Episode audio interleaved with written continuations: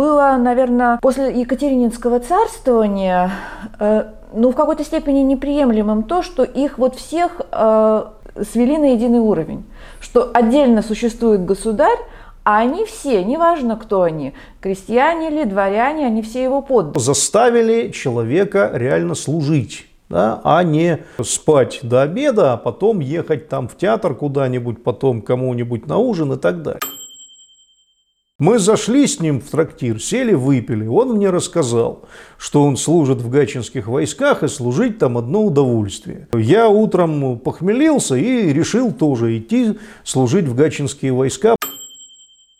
Старшие офицеры позволяли себе младших офицеров избивать.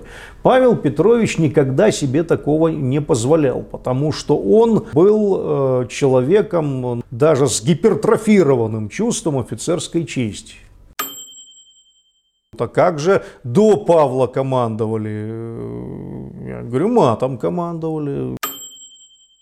Когда гатчинские батальоны вошли в Петербург, вот после воцарения Павла, Петербург открыл рты в потертом обмундировании, какие-то облезлые, но они идеально шли, идеально равнялись. И более того, гатчинцы служат, по сути, родоначальниками целого ряда гвардейских частей. История ни одного города – это канал музея-заповедника Гатчина. В нашей истории много нового. Подписывайтесь.